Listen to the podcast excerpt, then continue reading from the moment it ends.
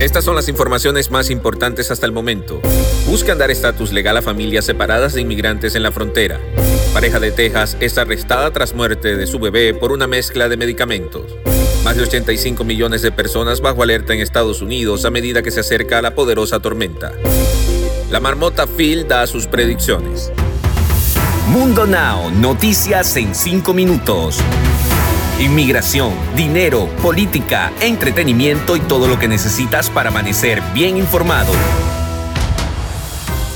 Hola, ¿qué tal amigos? Les saluda Camila Daza junto a Alfredo Suárez y Daniela Tejeda. Bienvenidos a Mundo Now. Comenzamos.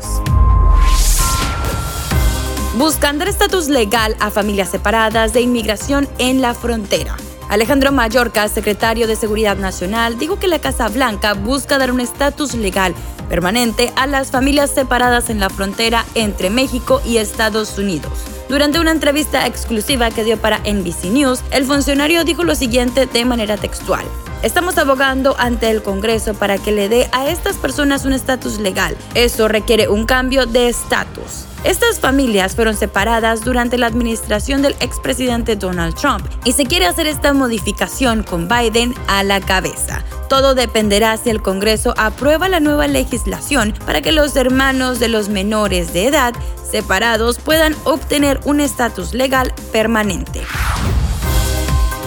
Autoridades policiales arrestaron una pareja de Texas por la muerte de su hija de tan solo dos meses, a quien le suministraron una mezcla de medicamentos que terminó ocasionando su deceso, según indicó el informe de especialistas forenses.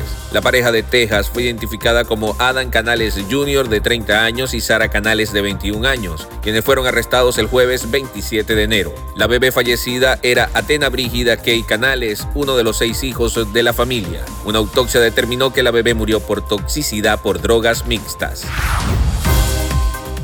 Las aerolíneas cancelaron cientos de vuelos. Los gobernadores pidieron a los residentes que no salgan en la carretera y las escuelas cerraron mientras gran parte de Estados Unidos se prepara para una potente tormenta invernal que dejará a más de 85 millones de residentes bajo fuertes nevadas y lluvias heladas. La ola de frío que comenzó al llegar el martes en la noche dejó un gran número de estados desde Nuevo México a Vermont bajo alerta y avisos por tormenta invernal. Es posible que en Michigan caigan más de 30 centímetros de nieve, luego de la tormenta del noreste que el fin de semana pasado barrió con ventiscas en muchas partes de la costa este. Se espera que el mayor impacto de la tormenta sea en el sur del país, donde una severa tormenta de hielo podría generar carreteras heladas y cortes de energía a medida que bajan las temperaturas.